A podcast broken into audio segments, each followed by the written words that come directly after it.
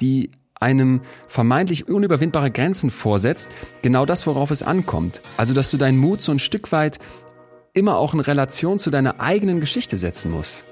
Du brauchst den Mut, und wenn es nur ein bisschen ist, um vorwärts zu kommen. Und dann meine ich jetzt nicht, um Karriere zu machen, sondern um dich als Mensch zu entwickeln. Um Mensch sein heißt ja entwickeln, oder? Also sie, sie sagt dann, ich vermute, sobald jemand die Aufmerksamkeit vom, vom Ziel auf das Risiko zurücklenkt, verliert er wieder an Mut. Jeder hat seine Geschichte und deshalb kann Mut immer nur individuell sein. Ich betone es nochmal. Betreutes Fühlen. Der Podcast mit Atze Schröder und Leon Windscheid.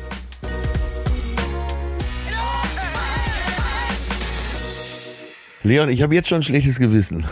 Warum das? Weil unser heutiges Thema, na, ich versuche ja immer so auf, auf meinen, sagen wir mal, boulevardesken, komödiantischen Ja. Wegen Ja. so ein bisschen zu recherchieren. Es gibt nichts. Ähm, ich, will nicht direkt einsteigen, aber es ist wirklich unglaublich. Ich muss mich da heute voll reinfallen lassen in dieses Thema.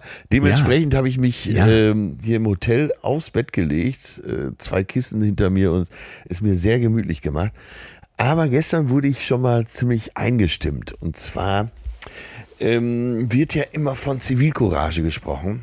Und Ja. Jetzt musst du mir gleich mal sagen, ob das Zivilcourage war, was mir gestern im ICE 709 äh, Richtung Mannheim passierte. Der übrigens schon so eine große. Verspätung hatte. Wie kam es überhaupt dazu? Na, ist ja auch egal. Auf jeden Fall, ich sitze irgendwann im Bordbistro, fast hätte ich äh, wie früher Speisewagen gesagt, aber den gibt's ja nicht mehr. Das ist das Bordbistro. Übrigens aus meiner Sicht unterschätzt. Ja, Besser absolut, Ich absolut. esse da sehr gerne. Ja, sind, äh, sind echt gut geworden. Eine Sache, die noch nicht ganz so hinhaut, ist, äh, unser Personal im Bordbistro freut sich auf sie. Da kommt ja immer diese. Du meinst die, die Durchsage? Ja. ja, Und dann wird irgend so ein, irgend so ein schäbiges Gericht durch, in der Durchsage vorgestellt. Ja. Und dann wirst du ins Bordbistro gelockt. Und, die, und wer erwartet dich dann da? Frau Mahlzahn. und äh, die möchte, also entweder Frau Malzahn oder Herr Schlüter, und äh, sie möchten aber alle nicht, dass du ihnen Ärger machst. Ne? Das heißt, ja. möglichst einfach bestellen, möglichst hohes Trinkgeld und keinen Ärger machen, auf, um Himmels Willen. Äh, Ich, ich hätte gerne ein stilles Wasser. Das ist ja eine Bestellung, die zu bewältigen ist. Würde ich Macht- sagen. Macht mein Kollege. Äh, es wurde dann doch noch lustig. Es saß ein angetrunkener Franzose, ähm, also der Richtung Karlsruhe fuhr. Von Karlsruhe kann man ja, glaube ich, mit einem Schnellzug bis nach Paris. Und äh, also so leicht angesäuselt. Als ich reinkam, schimpfte er schon so ein bisschen über den Wein, der da angeboten wurde. Ah, Es ist eine Mert. Also er sprach so äh, Deutsch mit französischem Akzent, wie man sich dazu in Filmen immer vorstellt. Ne? Ja. Oh Cherie, du Ja. machst mich verrückt und so.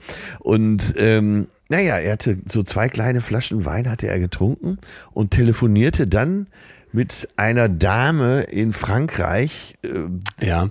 aber eben auch so auf Deutsch-Französisch und kündigte sich an. Und äh, wirklich, ich übertreibe nicht. Es war, ähm, also aus jedem Comedy-Sketch würde das rausgeschnitten. Er hat wirklich, oh Cherie, oh Cherie, oh Cherie, ich, ich eile mit einem ICE zu dir und dann, äh, dann, ich werde küssen deine Songs, weil ich liebe dich so, meine Leidenschaft für dich ist, wirklich, ich übertreibe gerade nicht, und dann kannst du äh, äh, meine CC in den Mund nehmen, es wird so schön, es wird die Nacht, und das, das Bordbistro war voll besetzt und alles war total pikiert. Irgendwie Ja. auch amüsiert. Und er hörte nicht auf. Er hörte nicht auf. Also es war ein ganz großer Vortrag, ich muss schon sagen. Ich konnte nicht genug davon kriegen. Wo kommt die Zivilcourage? Ähm, ist das Zivilcourage, was er betrieben hat, in aller Öffentlichkeit seine Nein. Liebe so Ach. rauszuposaunen? Nein, nein, nein. Auf kein, auf kein, das, das ist, das passt vielleicht tatsächlich zum Thema heute. Es ist mutig, ein Stück weit, finde ich. Ja, Äh, Aber Zivilcourage ist für mich was ganz anderes. Und da habe ich gleich ein Wort für dich, ja. Was das aus meiner Sicht auch ersetzen sollte, weil ich mit jemandem mal vor einiger Zeit sprechen durfte, dessen Vater, ich weiß nicht, ob ich das erzählt habe, ich glaube schon, der war da ja so ein ganz schlimmer Nazi-Verbrecher. Ja. Einer der allerschlimmsten Schergen, Hitlers Anwalt. Und Ja, dessen ja. Sohn hat mir ein, ein Wort reingegeben, erzähle ich dir aber gleich, was dieses komische Wort Zivilcourage ersetzt und wo das auch klarer wird, was eigentlich gemeint ist. Weil ich finde, im ICE laut telefonieren ist äh, primär erstmal eine Belästigung.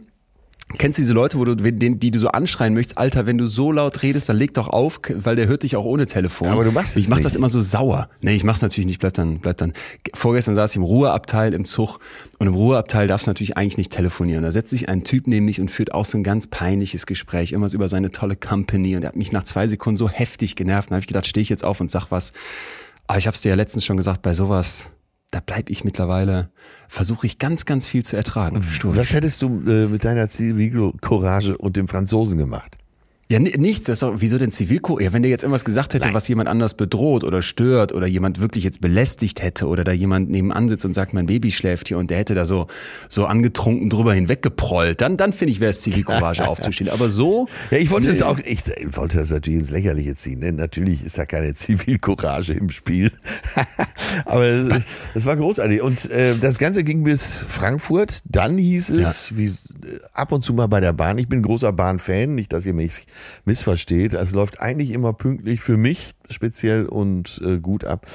Aber da hieß es plötzlich so, unser Zug bleibt jetzt hier stehen, der ist kaputt. Um es Ja. mal abzukürzen. Wir danken für Ihr Verständnis, wo ich noch gedacht habe, äh, Moment, ich habe doch gar kein Verständnis. Unser Personal im Bordbistro freut sich auf Ihren Besuch. das Personal hatte sich über den frühen Feierabend gefreut. So, äh, ich meinen Rucksack genommen und spring dann in einen anderen Zug, in einen anderen ICE. Und kurz bevor der abfährt, stelle ich fest, scheiße, ich habe ja noch einen riesen Koffer dabei, weil ich bin ja zwei Wochen unterwegs. Nein. Und der war noch im anderen Zug? Ja, ich also wieder aus dem ICE raus. Jetzt war der andere aber schon weg, so quasi Fuck. in Reparatur. So, und dann läuft ja dein ganzes Leben an dir vorbei. So, also zur Fundstelle. Das ist auch nochmal, also wer so ein bisschen Nostalgiker ist, was die DDR angeht, bitte immer zu den Fundstellen in den Bahnhöfen. Da ist wirklich doch alles wie früher in der DDR. So Schlange, Du kannst auch keinen fragen, äh, können Sie mich vielleicht vorlassen, weil ich hab's eilig, weil alle sind ja unter Druck. Bringt nichts. So, und dann, äh, ah, es wurden Formulare ausgefüllt, es wurden Sachen abgeholt, abgegeben und irgendwann war ich dran. Äh, Ich schilder mein Problem und sag, ja, der Koffer, ja, welches Abteil, ja, da und da äh, habe ich gesessen, ja, alles klar. Äh, dann wenden Sie sich bitte an diese Stelle. Ich, ich habe eine zarte Hoffnung, dass dieser Koffer eventuell hier schon abgegeben ist, weil dieser Zug wurde ja jetzt in die Reparatur überführt. Nee, das, das äh, ich will jetzt schon Berliner, äh, so auf Hessisch. Ja, das, das kann nicht sein, das, das wird hier nicht abgegeben. Das ist denen vor allem scheißegal. Ja, es ne? ist ihm völlig egal. Ich war ihm egal, äh, der Koffer war ihm, alles war ihm scheißegal. Ich sag, vielleicht gucken Sie mal eben nach. Nee, das ist unmöglich, unmöglich, der kann nicht abgegeben worden sein. Das ist ja gerade erst mal zehn Minuten her, das Gewicht soll es gehen. Ne? Stellen Sie sich, stellen vor. Ich sag, führen Sie mir denn bitte mal einmal den Gefallen, tu mal so um die Ecke gucken, vielleicht steht er da ja schon. Ich meine, ist ja klar, was jetzt kommt, ne? ja, ja. Ist es dieser Silberne? Ja, das ist er. Ah ja, da ist er ja wieder da. Da haben sie aber ganz schön Glück gehabt. Ne? Geil. Dann äh, musst Ausweis abgeben, irgendwas wurde ausgefüllt und dann äh, bist du ja so froh, weil vorher war ja, du warst ja lost. Da bist du so froh, ich hätte den 50er in die Kaffeekasse gehauen und habe gesagt, ähm, sagen Sie mal, haben Sie sowas wie eine Kaffeekasse? Ich möchte Ihnen äh, ein bisschen Trinkgeld geben. Nee, das wollen wir hier nicht. So, auf Wiedersehen. Das, das dann zumindest konsequent. Ja. Ich, ich, bin ja, ich, bin ja, ich bin ja so ein Kind, das immer alles verloren hat. Ja. Ich erinnere mich an einen Ausflug mit den Pfadfindern, wo ich dachte, ähm, das löse ich jetzt und hatte mich dann mit so einer Paketschnur an meinem Schlafsack festgebunden. Und das war, war natürlich spätestens bei so zwei Umstiegen mit der Pfadfinder Kluft, dem, dem Zelt irgendwie unter einem Arm, dem Schlafsack an diesem langen Seil an der anderen, als er dann da oben in dieser Gepäckablage lag, extrem nervig, aber weil ich wirklich alles verloren habe, von Winterjacke über Tour, wie viele Turnbeutel, wie viele Tupperdosen. Meine Mutter, die, die konnte immer nicht mehr. Und jetzt habe ich die Lösung letztens entdeckt. Ja. Apple AirTags. Diese kleinen Dinger, Ja. die du so als Tracker überall reinlegen kannst. Jetzt habe ich überall so ein Teil drin. Kostet? Und, Was und kostet weißt so ein was? Teil? Nix mehr verloren seitdem. Äh, Du kriegst vier Stück für unter 100 Euro. Ey, das brauche ich auch unbedingt, weil Und, und wie so ein Metalldetektor kannst du mit deinem Handy sogar da durch den Raum gehen und dann so wie, wie, wie beim Topfschlagen zeigt dir das die Richtung an, wo dann dein Schlüssel im Raum liegt. Ach, Total ist ja geiles Ja, das brauche ich auch, auf jeden Fall. Und das hätte dir in dem Moment natürlich auch helfen können, weil du hättest einfach so drei Fragezeichen mäßig sagen können, schauen Sie mal hier auf meine App. Ja, äh, ist dann hier. wär der- dann- du kannst das sogar piepsen lassen, das Teil. Immer, Wahnsinn. Dann hätte der mich gar nicht mehr bedient, wenn ich ihm mit so einem Jetzt- Schnickschnack jetzt- gekommen wäre. Wer mir noch fehlt hier in der Geschichte, so als Finale wäre jetzt nochmal der Franzose gewesen. Ich hatte eigentlich gedacht, dass, jetzt so, dass du den Franzosen in dem anderen ICE triffst, der neben dir sitzt, du bist genervt, stellt fest, du hast deinen Koffer verloren, dein Zug fährt an, der Koffer ist im anderen Zug und du sagst, ah, kann ich deine Sissi in meinen Mund nehmen? ich werde dieses, ich werd, was ist das überhaupt für ein Wort? Dein- Das hast du eben gesagt. Ich nehme deine, ich nehme nehm du meine Sissi in meinen Mund. Was ist das? Das ist ein- umgangssprachlich für, äh, für den Penis. Okay. Der Wahnsinn. Ist, äh, die, die Franzosen haben ja ein sehr entspanntes Verhältnis zum äh, unteren Teil der, äh, des Körpers. Und äh, es gibt ein Kinderlied, wo der, äh, das CC besungen wird. Ah ja. Also der Penis. Äh, naja, auf jeden Fall, ja, es ist immer was los. Und äh, ich verliere auch von klein auf immer schon Sachen, vergesse Sachen, äh, gehe in den Keller, weiß nicht mehr, was ich da will, komm wieder hoch. Ja, safe. Und Safe. du auch, ne? So, und Alles. äh, meine Freundin führt das auf mein hohes Alter zurück und ich versuche sie immer damit zu beruhigen, dass ich als Kind schon so war. Klar. Klar, lass dir nichts gefallen. Ich muss, ich muss kurz, apropos Bahn, einen Aufreger der Woche loslassen. Ja. Kur kurze Rant-Time. Hab jetzt aber, Atze, das wollte ich hier mal als, als Novum einführen. Ich habe mir fest vorgenommen, mich nicht mehr einfach nur über Sachen aufzuregen auf der einen Seite, sondern immer jetzt mindestens eine positive Sache dagegen zu stellen. Ah, du kennst vielleicht noch, schön. ich meine, wir haben es bei der Liebesfolge, bei einer unserer Liebesfolgen gehabt, die 5 zu 1 Regel. Ja. Da konnte man in der Forschung zeigen, wenn du eine negative Interaktion hast, Streit mit deiner Partnerin oder irgendwie eine, eine Beschimpfung oder sowas in einer Beziehung, dann brauchst du fünf gute Sachen, damit dein Hirn in der Waage bleibt. Ja, ich erinnere mich. Und ich bin halt eben eher so ein negativer Typ dann von mir aus und habe dann nicht ganz jetzt fünf dagegen, aber erst kurz der Aufreger, 9-Euro-Ticket. Ich habe mehrere Aufreger. Erster dazu war, als ich erfahren habe, dass das, es soll ja jetzt drei Monate soll es das gehen. Ja. Da dachte ich, ah okay, dreimal drei Euro, neun Euro. Dann wollte ich mir das kaufen, gar nicht, weil ich es speziell brauchte, sondern einfach, weil ich dachte, das ist eine geile Aktion, dass das jetzt eingeführt wird. Ich kaufe mir das, um, um hip zu sein. Ja. Und dann sehe ich, das kostet pro Monat neun Euro. Da war ich schon wieder sauer. Ja, aber da das, ich, äh, das hat man doch allenthalben und überall mitgekriegt. Ja, ich hatte das nicht mitgekriegt so, und habe okay. gedacht, du bist jetzt wieder der, der falsche Sparfuchs. Werde mir das trotzdem kaufen. Der ist ja immer noch Und super dann günstig, jetzt, oder? Ist, ist, ist ja das ist ja das Traurige. Jetzt kommt nämlich mein tatsächlicher Aufreger. Wenn ich in Münster von mir zu Hause mit dem Bus zum Bahnhof möchte, weiß ich nicht, fünf Stationen, das kostet 2,80 Euro. Mindestens. Ja. Und dann denkst du dir, Alter, das kann nicht wahr sein. Selbst mit diesen scheiße teuren Elektrorollern, die ja auch noch immer dieses große Schamgefühl in dir aufrufen, bist du billiger unterwegs und schneller. Und ich habe dann gedacht, wenn Deutschlands größte Sorge beim 9-Euro-Ticket ist, dass Sylt überläuft und das alle, alle Schlagzeilen dominiert und dann die zweite Sorge ist, dass wir jetzt irgendwie Polizisten am Bahnhof brauchen, um da Leute aus, aus zu vollen Bahnen zu prügeln. Ja, aber warte, dann wird doch an der Stelle eins klar. Da wird doch eins klar. Wenn es billiger wäre, Ja. würden viel mehr Leute fahren. Die, die Antwort äh, im Ja, Umkehrschluss wird, das, das wurde mir an dieser Stelle so offenbart. Die Antwort im Umkehrschluss ist ja eigentlich nur, wir lassen es die ganze Zeit so teuer, dass möglichst nicht so viele fahren. Und natürlich weiß ich, es gibt Sozialtickets und so weiter. Ja. Ich denke jetzt mal an jemanden wie mich, der eigentlich genug Geld hätte, um 2,80 Euro für ein Busticket auszugeben. Ich lasse das sein, weil es mich so ärgert, weil ich denke, ey, Alter, 2,80 Euro. Ja, stell dir mal vor, du bist mit Frau und zwei Kindern Ja, unterwegs. und dann dachte ich bei Park-and-Ride-Parkplätzen, was ich eine gute Idee finde, dass man da ja wohl dann umsonst in die Stadt fahren kann. Ist auch nicht der Fall gewesen. Zumindest nicht in Holland, wo ich war. Ich wäre für Folgendes.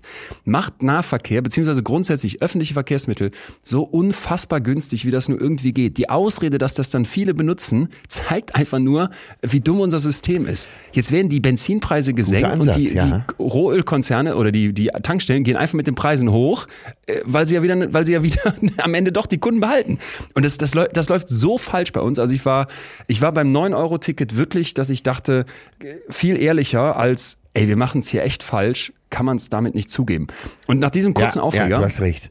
Jetzt das viel Schönere, das der, der nämlich positive Punkt. Ich komme gerade mit Leo, meinem Tourbegleiter, aus Saarbrücken zurück. Ja. Lange Autofahrt und irgendwann so Richtung, ja, eine Stunde vor Münster, irgendwo hinter Köln, sagt er, erinnerst du dich noch an diesen belgischen Mädchenchor, die so deutsche Popsongs singen? Nein.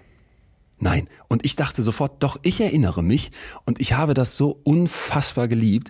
Aber das ist ein paar Jahre her und dann haben wir das angemacht und also das, die, die heißen Scala, Kolanski Brothers ja. und Scala. Bitte, Ja. bitte, hör dir das mal an. Ja. Die haben also Songs von Rammstein über Sportfreunde Stiller und so weiter und dann singen die mit, mit, mit so einem Mädchenchorstimmen plus Klavier drunter in so einer Art klassischen Version. Ja. Mein hungriges Herz durchfährt ein bittersüßer Schmerz. Aber die Ne? singen Und- dann äh, schon in Deutsch.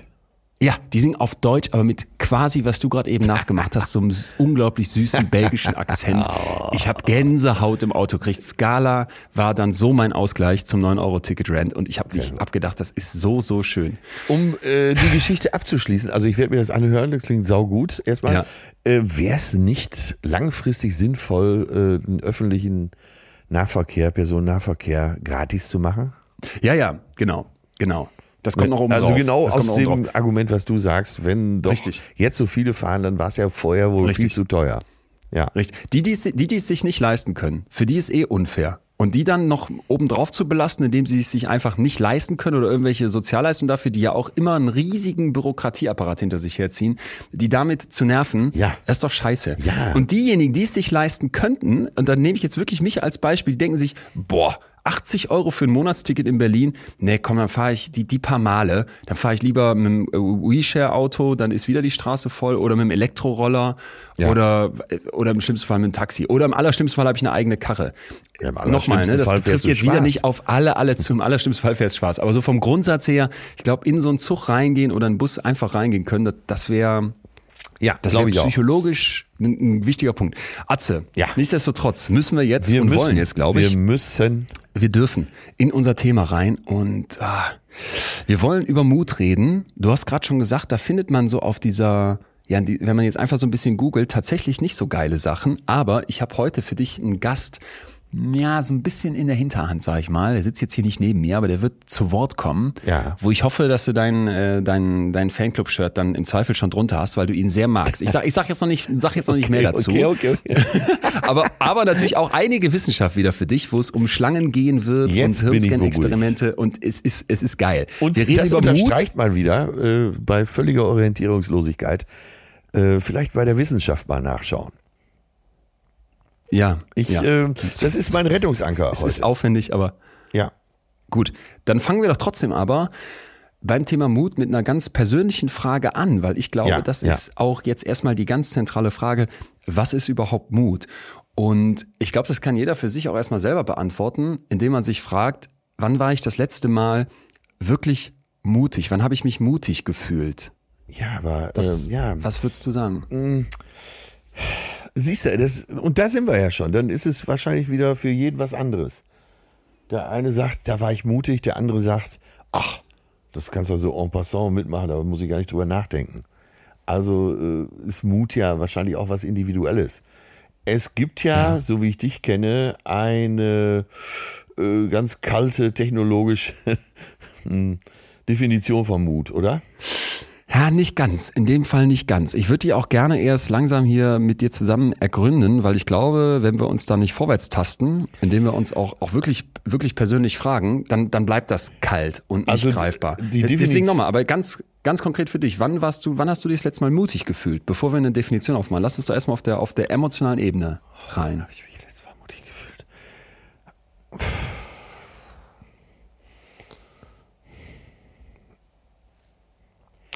Ich brauche ja immer so viel Mut, zu Sachen Nein zu sagen. Jetzt, äh, und das ist jetzt gerade der Beritt, wo ich rumstöber. Wann habe ich zum letzten Mal so definitiv Nein gesagt? Ach so, Mickey Beisenherz, Podcast.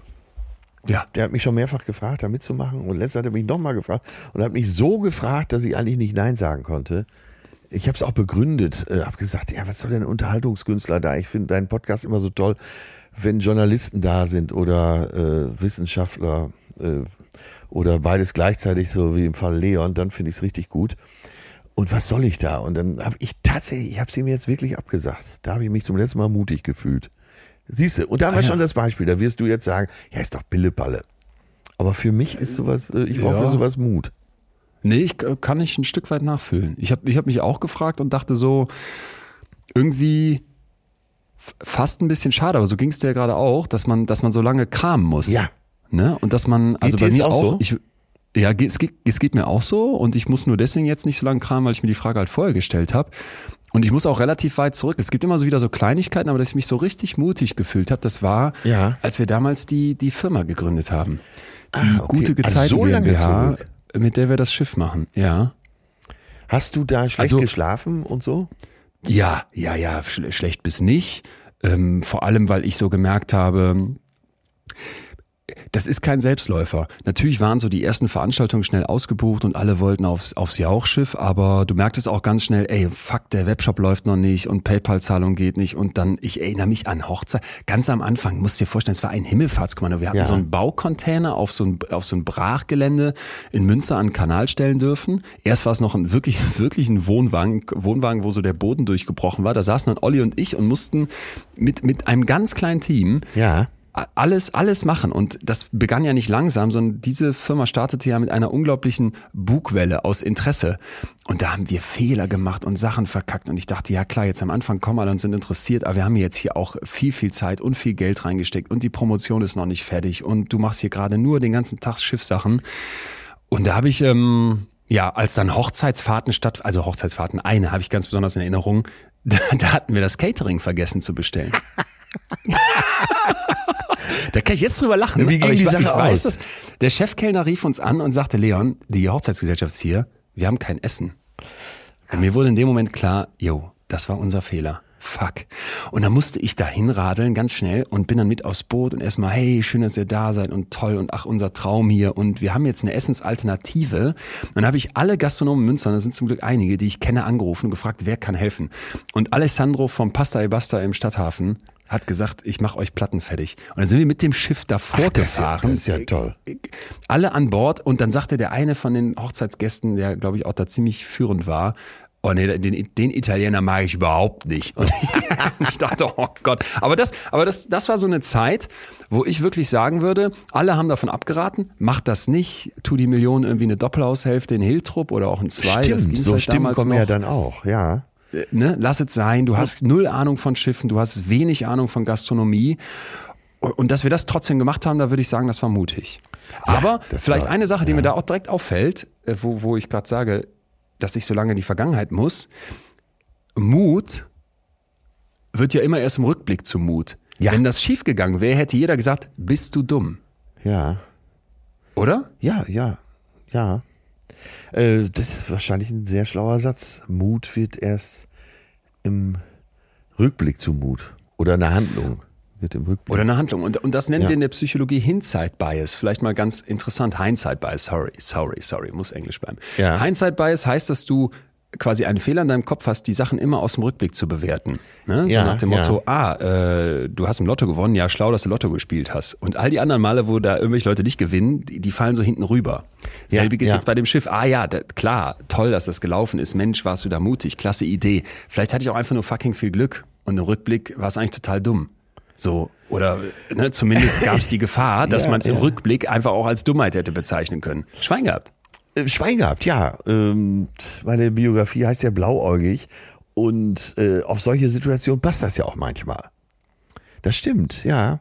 Ich war der Erste, der in Deutschland äh, Comedy, Stand-Up-Comedy in Hallen über 10.000, über 5.000 eigentlich, also eine 12.000er in Oberhausen. Und ich habe natürlich immer gesagt, das ist ja super, geile Idee. Muss ich nicht so oft nach Oberhausen. Äh, das machen wir. Und dann war der Tag da und dann waren äh, so verschiedene Kamerateams auch da. Ja. Äh, von der ARD, RTL, Sat1, die ganzen Boulevardmagazine und wollten sehen, wie das so läuft. Ne? Und die ganzen EB-Teams. Und ich weiß noch, wie so bis zehn Minuten vor der Show Ja. war ich bester Laune und habe gedacht, ja, hier eins drauf mit Mappe, was soll denn passieren? Und dann stand ich in der Vorhang und habe so durch den Vorhang gelinst und sehe da 12.000 Menschen und denke mir, Ach so, ich dachte jetzt, da sitzen dann 500. Nein, äh, Keiner gekommen. Nee, nee, die Boah, Halle war voll. Nur man 12.000 wusste Leute. nicht, äh, man Alter. wusste nicht, ob äh, Stand-up-Comedy äh, mit so einem riesen Publikum funktioniert. Wahnsinn. Wir hatten ja dann auch so äh, zum ersten Mal Videowände und so. Und dann, ja, da bin ich raus und ich, aber so bis kurz vorher habe ich gedacht, ach du Scheiße, was hast du denn da gemacht? Äh, eben blauäugig. Und dann hat's funktioniert. Ja klar, und wenn du dann von der Bühne kommst, ist ja klar, hier, hallo, Ne? Habe ich doch gesagt. War ja klar. ja, natürlich. Sehr mutig. Aber andere sagen dann ja Oh auch, Gott. war ja klar. Ja, das, natürlich funktioniert das, hätte ich dir gleich sagen können. Ja. Nee, hätte Ja, keiner stimmt. sagen können.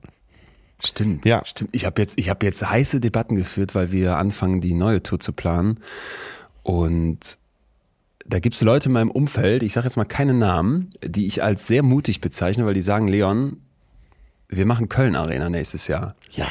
Und ich habe gesagt, ich habe gesagt, sag mal, tickt ihr noch sauber? Und dann meinten die, nee, du warst, ähm, ich glaube, dreimal im Gloria ausverkauft. Das sind insgesamt dann 1200, 1400 Leute. Plus E-Werk sind dann 1000 nochmal obendrauf, 1100 nochmal obendrauf. Und E-Werk hätten wir auch nochmal ausverkauft. Das reicht für knapp 3000 und die Köln Arena passen, wenn man die Ränge nicht voll macht, dreieinhalbtausend. Und ich habe, also Atze, wenn es irgendwann zu diesem Tag kommt, wo ich in der Köln Arena hinter einem Vorhang stehe und ob da 500 sitzen oder dann tatsächlich dreieinhalbtausend und da ist ja noch nicht mal ansatzweise 12.000, ey, da, da werde ich, da werd ich mich mutig fühlen. Und ich werde dich anrufen und dir sagen, wie es war. ja. Vielleicht bin ich ja heimlich vor Ort. Nee. Aber ich nee, glaube es auch. Ich glaube das auch. Du bist, e- egal wohin ich komme, äh, so ich sehe ja jetzt nicht, wie du rot wirst, aber die Leute sprechen, also so viele, auch in der Breite, sprechen die Leute über dich. Und zwar positiv. Und ich glaube, dass, dass das wirklich, äh, du bist der Mann der Stunde, ehrlich, das glaube ich schon. Ich, se- aber ich sehe das ganz, äh, ganz jetzt aus dieser Mutfrage heraus Ja, eben ja, genau okay. wieder mit diesem Rückschaufehler, ne, äh, dass es darum geht. Gut, okay, jetzt haben wir geguckt, wann wir uns das letzte Mal mutig gefühlt haben. Ähm, Definition? Also wenn du es mal ganz technisch oder auch vielleicht eben nicht technisch, sondern gefühlsmäßig für dich definieren müsstest, Mut? ähm, ja, dann sich einer Situation aussetzen, einer gefährlichen, riskanten, und äh, wo man seine Angst überwinden muss, würde ich sagen. Einer Situation aussetzen, wo du vorsätzlich deine Angst überwinden musst. Eine gewisse Furchtlosigkeit an den Tag legen musst. Okay, Angst überwinden. Ich mache mir eine Notiz, weil da habe ich gleich für dich eine prominente Stimme und ähm, Mhm. Also so würde ich das sehen, ne? Vielleicht ein Stück weit anders. Ja, ja, ich weiß, ich weiß, Oder das ist ja auch absolut äh, auch legitim. äh, im Angesicht äh, von Nachteilen eben äh, was tun, was man für richtig hält. Ja. Ja. Ja. Wenn wir in die Historie gucken, ist ganz spannend, dass dieser Mutbegriff so unglaublich männlich geprägt ist. Homer zum Beispiel mit seinem berühmten Ilias, da gab es dieses altgriechische Wort Andreia für Tapferkeit. Das Ja. bedeutet aber übersetzt in unsere Sprache Mannhaftigkeit. Ah, okay. Und wenn man jetzt sich mal so die, die, die Mutfrage oder den Mut vielleicht auch in der Geschichte vor Augen führt und auch so in unserer, ja, in unserer Kultur und in, und, und unseren, unseren Geschichten, die so erzählt werden, in Märchen und so weiter, ne? Dieses, der Ritter, der in die Schlacht zieht, der mutige Prinz, der, der Held, der sich irgendwie gegen alle durchsetzt bei Tausend und eine Nacht oder sowas, wo ich an einen, an einen Soldaten denken musste, den ich mal interviewt habe und der mir erzählt hat, musst du dir so vorstellen, der war für Deutsch, also für die Bundeswehr im Einsatz und wurde dann über Kundus abgeworfen. ja. Und dann mussten die da so ein Dorf Scheiße. einnehmen, wo Ja. man die Taliban vermutete. Und dann hat er mir erzählt, wie die dann irgendwann auf so einem Dach lagen im Morgengrauen und dann haben die da irgendwie als Scharfschützen das Gelände absichern wollen und plötzlich werden die beschossen. Also die geraten in, in fremdes Feuer und, und, und der wird getroffen. Ich meine, am Oberschenkel ist direkt unfassbar schwer verletzt. Die können irgendwie diese, diese Morphiumspritzen da nicht durch die Hose rammen, da läuft dann was schief. Das heißt, er, er, er leidet einen unfassbaren Schmerz. Und jetzt packen den zwei von seinen Kameraden und dann gibt's so einen vereinbarten Hubschrauberlandepunkt. Aber, und das wusste ich nicht, dieser Hubschrauber, der landet einmal und wenn du es dann nicht geschafft hast, hebt er wieder ab und dann versucht er es irgendwie zehn Minuten später nochmal. Ja. Und wenn du es dann nicht schaffst, probiert der Hubschrauber es nicht wieder, weil das natürlich auch für den unfassbar gefährlich ist, Ja, da zu ja, landen. ja. Und dann schleppen die diesen Soldaten, Tim Focken heißt der, Ja. durch diese Straße. Und Tim meinte dann, Leon, das, das krasseste für mich war, da schlagen also diese Granaten ein, es sind Kugeln, die fliegen, dein Bein, du bist komplett lebensgefährlich verletzt. Und dann schleppen die dich an so einem, an so einem Café vorbei, wo die Seite aufgesprengt ist und dann sitzen da einfach die, Bewohner dieses Dorfes und, und frühstücken.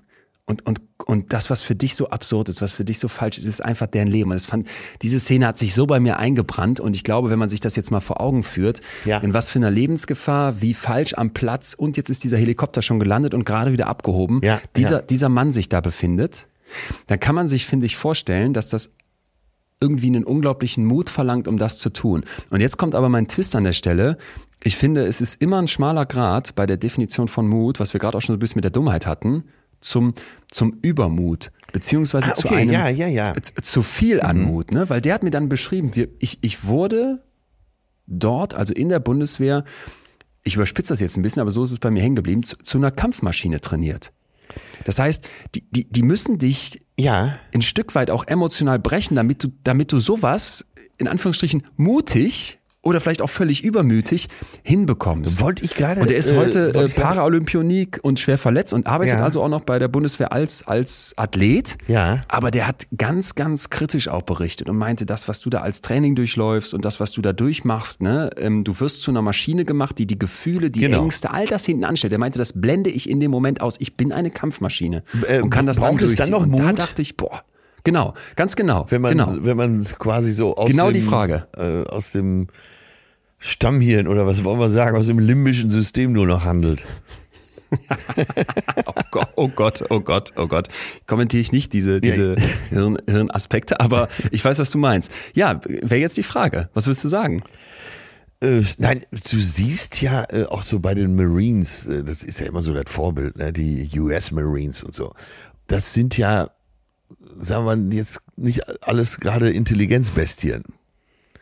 Das sind Spezialisten, die können ihr Ding durchziehen, das sind die, aber wie du schon sagst, die sind gebrochen, die machen sich keine Gedanken mehr über das, was passieren könnte, sondern die ziehen ihre Mission durch. Die kriegen einen Befehl und dann wird der, ich kann ich nicht sagen, welche Gefühle da im Spiel sind. Ja, aber vor allem eben keine Angst. Und der sagte, dieser Tim Focken, ganz viele Gefühle sind halt eben ausgeblendet. Der kommt dann zurück, hat schwere psychische Probleme. Und das wundert mich nicht, wenn du darauf getrimmt wirst, Emotionen wegzudrücken. Ja. Und da kann eine Angst natürlich dazugehören. Ein gesundes Angstgefühl. Wie, wie viel Werbung haben wir hier schon für Angst Ja, gemacht? Das ist ja, ja, nicht einfach ja. was Schädliches, sondern was ganz, ganz Wichtiges. Dann drückst du einen Wasserball unter Wasser in so einem See und das habe ich hier schon mal benutzt, das Bild, der Druck wird größer. Ja. Dann kommst du nicht nach Hause und sagst, ah ja, und jetzt lege ich den Schalter wieder um und kann wieder fühlen. Sondern das musste der sich richtig wieder erarbeiten. Und das, das war für okay, mich okay. augenöffnend, ne, das da so zu begreifen. Also zum Mut gehört eben auch Fühlen, ein umfängliches Fühlen und Erkennen und Bewerten Ja, der Situation. Ja, das, das wäre jetzt, mein, das wär jetzt mein Vorschlag, weil du gerade eben gesagt hättest, es geht um Angst überwinden und die Angst hinter sich lassen. Ja. Äh, Reinhold Messner, von dem stammt der berühmte Aber Satz. bewusst, bewusst, ja, Entschuldigung. Ja gut, bewusst, aber ne, ist es denn wirklich so? Jetzt Reinhold Messner, der sagt, Angst ist die andere Hälfte von Mut. Ah, okay. Und das, das, damit konnte ich total was tun, weil ich dachte, in dem Moment, wo du keine Angst hast, weil du sie unterdrückst, weil sie gar nicht da ist, weil du sie vielleicht, kannst dir auch irgendwelche Substanzen vorstellen. Ist das mutig, eine Frau anzusprechen, wenn du dich vorher so besoffen hast, dass quasi alles nachher auf den Alkohol geschoben wird? Also ich finde, ich finde deswegen, Angst ist Teil von Mut, weil nur wenn Angst da ist, ist das eben eine bewusste Entscheidung von dir und es ist auch ein bewusster Umgang mit dieser Angst. Also halten wir fest und der, unser ureigener Edding wieder raus. Äh, das bewusste, die bewusste Überwindung gehört dazu. Also es, äh, Ja, wenn äh, Angst schon. ein Teil äh, von Mut ist, dann gehört die bewusste Überwindung dieser Angst eben dazu. Also du kannst ja auch mit Ja. Angst mutig sein. Ja, habe ich verstanden. Ja, v- vielleicht diese Angst auf der einen Seite und der Übermut auf der anderen Seite, beides dann vielleicht extreme Pole, Ja. müssen irgendwie von der Vernunft ins Gleichgewicht gebracht werden und dazwischen liegt dann Mut. Ja, ja. Weil, weil jemand, der so auf der Autobahn Raser ist oder vielleicht noch, vielleicht noch bescheuerter, diese Idioten, die in der Innenstadt mit, mit so aufheulenden Karren irgendwelche Rennen veranstalten. Ja, ja, ja. Sind die mutig? Aus meiner Sicht nein. Nein. Die sind einfach nur assi. Ja, und die setzen ja. das Leben von anderen aufs Spiel. Das ist völlig übertriebener Übermut, wenn überhaupt noch. Ne? Ja, wir haben ja eben von Bewusstsein so gesprochen. positiv. Äh, die, Richtig. Da ist ja genau das Gegenteil der Fall. Die haben ja überhaupt kein Bewusstsein dafür, äh, dass sie eine Gefahr darstellen und vielleicht andere auch umbringen könnten. Ja, Genau. Und, und deswegen finde ich so, Mut ist für mich nicht das Gegenteil von Angst, sondern Mut beinhaltet Angst. Vielleicht ja, als erstes, ja, okay. erstes kleines Zwischenfazit. Und Mut überwindet ja vielleicht auch die Angst. Die ja nicht, äh, also überwinden heißt ja, du äh, gehst entweder da durch oder drüber hinweg, aber sie bleibt ja und du akzeptierst sie ja auch. Genau, genau. Und äh, Das- nehmen, das wär- gehen wir genau. zu Reinhold Messner. Äh, er hat Angst, auch wenn er den K2 besteigt, weil er weiß, was alles passieren kann, also sehr bewusst, aber er überwindet da seine Angst. Und das Ja. macht ja auch die Faszination, glaube ich, äh, bei Ja. den extremen Sportlern aus, dass So sie genau wissen, was passieren kann und trotzdem das überwinden. Und äh, weißt du, an wen ich auch sofort dachte? Noch ein großer Name und da kannst du jetzt wieder ein Fanshirt anhaben. Lev Vygotsky. Ah. Unsere gute alte Lev Vygotsky oh University, ja. die wir noch gründen wollen. Du erinnerst dich vielleicht auch, weil ich in letzter Zeit wirklich oft wieder daran denken musste, an unsere Folge äh, Kein Mut zum Scheitern. Ja. Das ist aus dem Sommer 2020, also jetzt ist schon Ey, das ewig ist, her. Das ist schon wieder so eine tolle Kombination. Mut und Scheitern.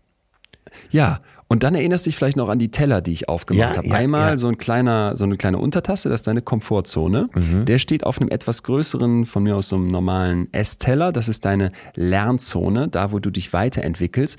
Und dann ganz außenrum so ein riesiger Pizzateller wäre dann nochmal die Panikzone. Ja. Aber du musst im Prinzip aus dieser Komfortzone raus. Du brauchst so ein gewisses, einen gewissen Widerstand, eine gewisse Angst, die du dann, wie du gesagt hast, überwindest, indem du sie nicht wegdrückst, sondern sie halt irgendwie handelst und dann in diese Lernzone reinkommst. Kommen wir wir in die Panikzone, wäre es schon wieder zu viel. Aber ich musste da sofort dran denken, weil ich glaube, dieses Wachsen eben ganz eng mit Mut verbunden ist. Ja, also lernen, ja. wachsen, sich weiterentwickeln würde für mich bedeuten, aus der Komfortzone raus in diese Learning-Zone, Learning Zone und dann nicht in die Panik überkippen. Nicht Absolut. auf den Pizzateller überschwappen. Nehmen wir mal auch ein äh, sehr schönes Beispiel. Äh, Nena hat gesungen und die Stelle, äh, die hat viel Blödsinn auch gesungen, aber die Stelle hat mir immer was gesagt. Liebe wird aus Mut gemacht. Ja. Das, das, hat mir immer was gesagt. Und wenn du liebst, musst du zum Teil auch mutig sein. Ja. Passt. Robert Biswas-Diener, der Sohn von Ed Diener, einem so, so tollen Psychologen, der ganz viel für die positive Psychologie gemacht hat, dem ich vor ein paar Monaten nochmal geschrieben hatte und dann hatte der mir geantwortet, mir geht's äh, nicht schlecht, äh, mir geht's nicht gut gerade. Ja. Und der jetzt leider, ich meine, an Krebs gestorben ist. Aber dessen Sohn ist eben auch in die Wissenschafts, äh, in die Wissenschaftswelt eingetaucht und das zum Glück, weil der erforscht eben weiter in die positive Psychologie und sagt jetzt, Achtung, Definition von Mut. Mut ist also nicht die Abwesenheit von Angst, sondern die Einschätzung und Entscheidung, dass es trotz allem etwas Wichtigeres als die Angst gibt. Ja. Und da sticht das, das Wort schön, ne? Entscheidung ne? heraus, ne? Richtig, mhm. richtig. Und er sagt dann, aus seiner Sicht ist also der Mut ja die, die Auffassung, dass ich ein persönliches Risiko bewusst eingehe und dabei wahrnehme, dass die Angst existiert, aber das, oder beziehungsweise obwohl das Ergebnis am Ende offen ist, das trotzdem angehe. Und dann sagt er noch weiter, das fand ich so schön, jetzt voll im Sinne der positiven Psychologie, ja. Mut ist der kürzeste Weg zu einem guten Leben. Ach, das könnte ich sofort unterschreiben. Das ist Wahnsinn. Ja. Und ne? äh, also äh, auch da drehen wir es mal um. Äh, du hast nicht den Mut, du bist, äh, sagen wir das Wort jetzt einfach mal, du bist feige drückst dich vor Entscheidungen. Du hast ja oft schon dir das Beispiel gebracht, äh, wenn man als Paar unglücklich ist, trennen. Ja, ja also klar, wenn es nach mehreren Versuchen immer noch unglücklich bleibt. Und wie viele bleiben aus Feigheit einfach zusammen? Und äh, ja. ja. und so geht's ja. mit dem ganzen Leben. Äh, zum Leben gehören mutige Entscheidungen, zum bewussten Leben. Ja. Toll. Gefällt mir gut. Und, und ne, Achtung, letzter Zusatz noch zu dieser Definition. Dieser Forscher sagt jetzt, der Robert Biswas-Diener, die Ängste, die sind dabei nicht weg, sondern die sind ganz normal und vernünftig. Sie werden aber von Aktivitäten abhalten, die das Leben reicher und lohnender machen. Genau ja. wie du gerade geschrieben hast, ne? Ey, trenn dich, wenn dich nur die Angst zurückhält, auf der anderen Seite, er würde dich was sehr, sehr Positives erwarten. Vielleicht eine gute Beziehung oder zumindest nicht mehr die schlechte an deinen Hacken. Genau, und wieder und, wird klar, dass zu Mut immer auch die Angst gehört. Die kann man nicht davon jo. trennen. Genau das. Ja. Genau das. Mhm. Genau das wäre jetzt auch für mich ähm, Ach, eben schön. eine ganz zentrale eine ganz zentrale Aufgabe, das so rauszukristallisieren. Ja. Dass bloß keiner denkt, yo, ey, wenn mein Kind mutig sein soll, muss ich dem die Angst abtrainieren, damit er mit breiter Brust jedes Referat ja, hält ja, und weiß ich nicht was äh, in den Krieg ziehen kann. Nein, wenn du möchtest, dass dein Kind gesund bleibt und mutig ist, dann musst du verstehen, dass Angst ein Teil davon ist. Ja, und dass das Kind äh, seinen eigenen Mut auch für sich selbst entdeckt. Ja. Ne? Ja. Ja. Und damit würde ich jetzt sagen, Atze, Tür auf für den Gast, den du letztens dir hier gewünscht hast, dass er demnächst mal zu uns kommt, vielleicht in voller Fülle. Aber jetzt darf ich ihn so ein bisschen schon mal dazu holen, zumindest indirekt, indem ich ein paar Einspieler vorbereitet habe. Und zwar Jörg Bernardi. Ah, einen wunderschönen Montagabend, äh, letzten Montag verbracht. So ein schlauer Mensch. Ja, ich freue mich. Dr. Jörg Bernardi hat mit mir gesprochen für den für WeMind, für den Club. Da mache ich immer so Sessions mit Forschenden und habe ihn eingeladen, um über Mut zu sprechen. Und das war total schön, weil der auch mal aufmacht, wo ich jetzt gerne mit dir hin will, Ja. dass es auch ganz, ganz verschiedene Arten von Mut gibt. Weil das war mir zum Beispiel vorher auch nicht so bewusst. Aber ich glaube, wenn man sich das vor Augen führt und anfängt zu verstehen, Ja. dann wird auch das individuelle Mut klar, was du ganz am Anfang schon mal angeschnitten hattest. Wir hören mal rein, was der Jörg uns sagt. Achtung. Es gibt einfach zwei sehr unterschiedliche Zugänge. Und zwar einmal gibt es einen sehr rationalen Zugang und der läuft über das Wissen. Das heißt, ich tue etwas, obwohl ich Angst habe. Ich weiß eigentlich, diese Ängste sind irrational oder die bringen mich nicht weiter, die helfen mir nicht. Das heißt, ich tue das, weil ich weiß, dass das richtig ist oder dass es mich weiterbringt. Es gibt einen ganz rationalen Zugang zu Mut und dann gibt es eben einen sehr, sehr intuitiven Zugang zu Mut. Sprich, ich gucke, äh, wann habe ich eigentlich vielleicht so etwas wie einen Gefühlsausbruch oder ich schaue mir meine Emotionen an, negative Gefühle. Stelle ich mich meinen negativen Emotionen zum Beispiel. Da ist das drin, ne? Ja, Was ja. wir gerade auch schon hatten, dass es eben vielleicht so eine sehr rationale Ebene gibt. Ja, ja, aber das taucht doch bei fast allen Sachen auf, die wir hier besprechen. Die rationale Ebene und die äh, intuitive. Ja, und, und ich finde das so schön, weil du kannst doch dann da, sagen wir jetzt mal, der Franzose vom Anfang, mit dem Sissi, der hätte jetzt irgendwie angefangen, da rumzupöbeln und Oh, Ja. wirklich obszöne Sachen gesagt oder da wären Kinder dabei gewesen, der hätte irgendwelche Sexszenen geschildert. Dann finde ich, hättest du doch jetzt auf so einer äh, rationalen Ebene gewusst, das ist hier falsch Mhm. und hättest vielleicht deine Zivilcourage angepackt und wärst hingegangen und hättest dem was gesagt. Ja, Ich ja. finde zum Beispiel das, was du eben beschrieben hast, so dieses, du stehst hinter der Bühne und weißt, du kommst da gleich raus zu 12.000 Leuten und bist der Erste, der sich sowas, so, sowas traut. Das ist doch was ganz anderes, oder nicht? Das wäre auf jeden dieses Fall. viel intuitivere. Auf, ja, auf jeden Fall. Auf jeden Fall. Das ist ja auch ein gewisses Fallenlassen, ne? so dieses äh, eben nicht rationale, also in letzter Konsequenz, sondern dieses Intu intuitive, dass es klappen könnte und vielleicht hatte ich ja bei der Planung ein gutes Gefühl. Klar, wenn es dann soweit ist, dann Mhm. flattert man, aber okay, die Intuition war dann richtig. ja. Ja. Und rational, wenn es keine Erfahrungswerte gibt, äh, stößt man ja seine Grenzen. Könnte klappen, könnte nicht. Wie, wie wollen wir das ausrechnen? Keine Ahnung. Ja, genau, aber es gibt diesen Zugang, ne? Mhm. Finde ich nämlich auch. Du kannst dann Wahrscheinlichkeiten aufmachen und dich vielleicht an Erfahrungswerten orientieren und so weiter. Uns hat eine Zuschrift erreicht von Daniela, die sagt, sie ist 41 Jahre alt und äh, wohnt im schönen Saarland, wie sie schreibt. Mhm. Und sagt, als wir das Thema Mut angekündigt haben, dachte sie sofort, sie muss äh, ihre Geschichte mit uns teilen. Und zwar sagt sie, als sie 13 war, hat man bei ihr von jetzt auf gleich schwere epileptische Krampfanfälle beobachten können. Also sie setzen plötzlich ein. Die war vorher ein völlig gesunder Teenie und jetzt auf einmal geraten alle in Panik. Ne? Man hat erst irgendwie einen Tumor in ihrem Kopf vermutet und dann sie komplett auf den Kopf gestellt. Und am Ende kommt eben raus, nee, okay, die muss jetzt mit Psychopharmaka eingestellt werden. Das hat ja auch erstmal super geholfen, aber mit ganz, ganz vielen Abstrichen. Sie sagt, ich habe meine Jugend nur auf Sparflamme erlebt, weil ich mit diesen Tabletten so ziemlich sediert war, müde, schwer, aufnahmefähig, ich durfte nicht in Diskos und so weiter. Und beschreibt dann, dass sie viel, viel später, also als sie dann irgendwie das so alles durchgemacht hat, mit, mit einem verdammt schlechten, mit dem schlechtesten Durchschnitt des Jahrgangs noch irgendwie das Abi geschafft hat und gesagt Ja. hat, ist doch alles egal, ich habe es geschafft, Ja, ihren ja. Mann kennenlernt, 2008. Und dann sagt, nochmal zwei Jahre später setze ich mich mit einer Neurologin zusammen und frage die, ey, kann ich das Medikament absetzen? Ne, das mir einerseits hilft, aber andererseits mich auch ganz, ganz viel einschränkt. Und dann sagt die Neurologin, Sie sind jetzt 15 Jahre anfallsfrei. Na, wenn wir uns das bei Ihnen nicht trauen, bei wem denn dann? Ja. Und dann sagt sie, wäre sie diesen Weg ganz langsam gegangen, immer unter Beobachtung. Ne? Und für ihre Eltern hätte das unglaublich viel aufgewühlt. Ich glaube, das kann man sich vorstellen, wenn dein Kind epileptische Anfälle hast Ja, du das ja, als Eltern ja. mitbekommst und so weiter. Und sagt dann jetzt als Fazit, Seit 2011 ist sie medikamentfrei, kerngesund, hat geheiratet, eine gesunde Tochter zur Welt gebracht und, und meint so, dass für sie dieser, dieser Mut in dem Moment ganz anders ist, als man das vielleicht erwartet hätte, ne? Sich, sich all das zu trauen und überhaupt auch das so anzugehen. Da meinte sie, Mut ist ganz oft in unserer Gesellschaft so verbunden mit Punkten wie am höchsten, am schnellsten, am weitesten. Sie sagt aber für ihre Art von Mut, darauf ist sie unglaublich stolz.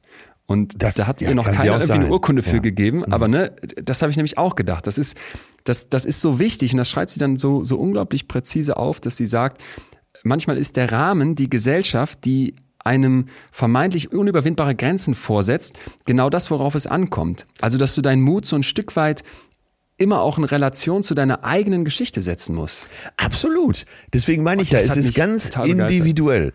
Äh, Für den einen ist so ein Gang um den Block eine absolute Leistung, weil er vielleicht die Angst überwunden hat, nach draußen zu gehen. Oder äh, für jemanden äh, ist es eine Überwindung vom Dreier zu springen. Andere Ja. springen aus einer Kapsel aus 10.000 Meter Höhe. Ne? Ja. Ja. Das, ja, Ja. es ist ganz individuell. Das muss uns allen klar sein. Es gibt nicht den einen Mut. Mut ist für Genau. jedes Individuum was anderes. Professorin Puri, das ist eine Mutforscherin aus den USA, die sagt, um Das Mut gibt's. eines Menschen zu verstehen, um ja gibt's, um den anzuerkennen, Ja. müssen wir die Geschichte dieses Menschen kennen. Ja. Und das fand ich, Ja. das fand ich so einen ganz starken Punkt. Ne? Die, für den einen, was du gerade gesagt hast, ist es total mutig, vor 12.000 Leuten auf eine Bühne zu gehen. Für den Atze damals war es auch total mutig. Für dich heute ist es irgendwie äh, ja Standard, sage ich jetzt mal. Meine Mutter sagt dann auch, boah Leon, da jetzt da raus, um Gottes Willen, meine Bühne ist ja viel viel kleiner. Aber ich sag Mutter, für mich ist das nur bedingt Mut. Wenn ich mir vorstelle, ich müsste morgens vor eine Klasse von 25 Kindern treten, Ja, ja, ja. ja. die jetzt kein Ticket, ge- die haben gar keinen Bock auf dich, ne? Die haben kein genau. Ticket gekauft. Du die trittst vor Freiwilligen auf, deine Mutter vor Unfreiwilligen.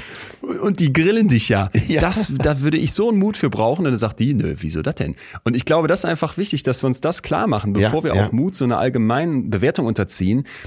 Einfach auch ehrlich mal hinzugucken. Zum, zum Beispiel, wenn ich jetzt an die, an die vielen, vielen Leute denke, die mir von ihren traumatischen Erlebnissen erzählt haben, die Sachen in ihrer Kindheit erlebt haben, die ganz, die ganz grausam waren. Ja. Dann merkst du, wenn du dich mit denen unterhältst, für die sind bestimmte Sachen mutig, ne, ich sag mal einfach, mit jemand anderem zu reden. Oder ich habe mal eine junge Lehrerin kennengelernt, die wirklich schrecklichste Misshandlungen als Kind erlebt hat, auch sexuell. Ja. Und die dann mir, mir, mir beschrieben hat, wie, wie schwierig das für sie ist, zu lieben.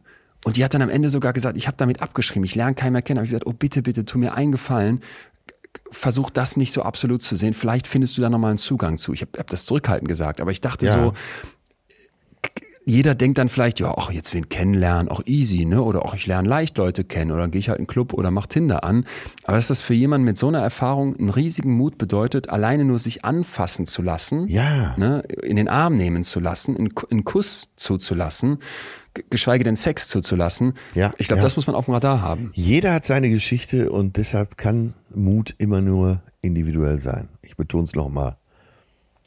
Ja. Ist es denn bei dir so, dass du sagen würdest, jetzt im Laufe der Zeit, ähm, ich vermeide jetzt mal das fiese Wort altern, ähm, Ja, dass, sich der, das- dass sich der Mut auch im Laufe des Lebens verändert? Also meinst du, man wird mutiger, wenn man älter wird oder weniger?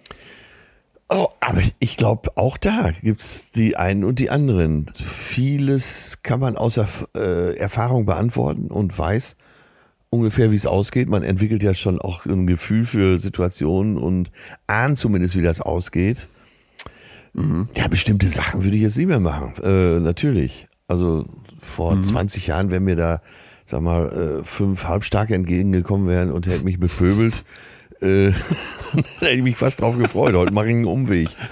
Heute springst hinter deine Freundin. Ja, nein, heute erlebe ich so eine Situation bewusster. Siehst du, da bin ich auch vom Intuitiven zum Rationalen übergegangen. Achtsam verprügelt werden. Du weißt, das alte Goethe-Zitat, mit im Wissen kommen die Zweifel. Okay, ähm, Na, aber- äh, Forschung dazu übrigens Ja. äh, pa- passt ganz interessant, weil du Ja. äh, am Anfang gesagt hast, ich, ich konnte jetzt hier gar nichts so finden. Da, da beweist sich mal wieder ein Atze Schröder, muss auch gar nichts recherchieren, denn der trifft dir die Nägel so.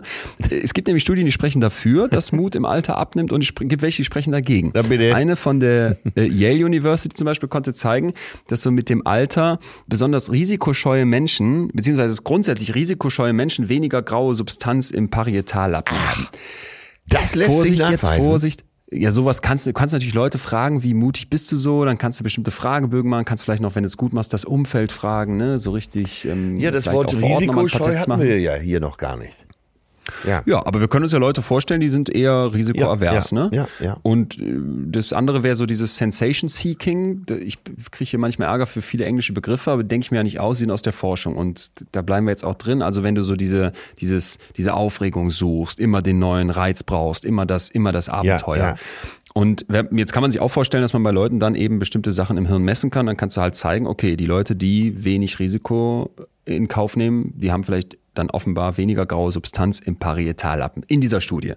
Und weil diese Substanz mit dem Alter wohl abnimmt, mhm. könnte man jetzt daraus ableiten, okay, ältere Menschen zeigen weniger Mut, die sind weniger risikobereit. Und ich dachte dann sofort, das passt so zum, zur öffentlichen Wahrnehmung, finde ich, ja, weil ich ja. oft denke so an Kinder, Würde ich auch Kinder sagen, im Skiurlaub. Ja, ja. Alter, die, Stimmt. als wie die, wie Gutes die Irren Beispiel. fahren die da, oder? Ja. Als, als, als hätten die beide Amygdalas amputiert bekommen und überhaupt keine Angst mehr, ballern die da die Piste runter. Und ähm, das, das merke ich auch an mir selber, Ja. was ich mich früher für Sachen getraut habe. Äh, heute würde ich das im Ansatz mich nicht mehr trauen. Und jetzt kommt aber die Gegenstudie, was heißt Gegenstudie? Es gibt aber eben auch eine andere Studie, in dem Fall von der Queen's University, wo man äh, Leute mal ein bisschen genauer gefragt hat. Also in welchen Bereichen seid ihr Ja, ja. mutig, risikobereit, ethisch, finanziell, gesundheitlich, in deiner Freizeit oder sozial. Und da zeigt sich dann jetzt eben, dass das durchaus unterschiedlich ist. Also, dass die Risikobereitschaft im finanziellen Bereich mit zunehmendem Alter abnimmt, zumindest bei Männern, und im sozialen Bereich vom jungen bis mittleren Alter erstmal zunimmt, dann im späteren Leben stark wieder abnimmt. Ja. Im Freizeitbereich wiederum vom jungen bis zum mittleren Alter erstmal stärker abnimmt, glaube ich, können wir uns vorstellen, als dann im späteren Leben. Ethische und gesundheitliche Risikobereitschaft nehmen mit dem Alter relativ gleichmäßig ab. Also es ist es ist unterschiedlich, ne? Ja. Und ähm, es zeigen sich da auch Geschlechtsunterschiede.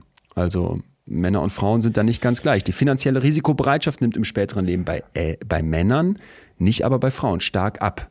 Die, so, die Risikobereitschaft im sozialen Bereich Ja. nimmt bei den Frauen stärker ab als bei den Männern. Ach, nimmt ab Und das ich bei mal- den Frauen.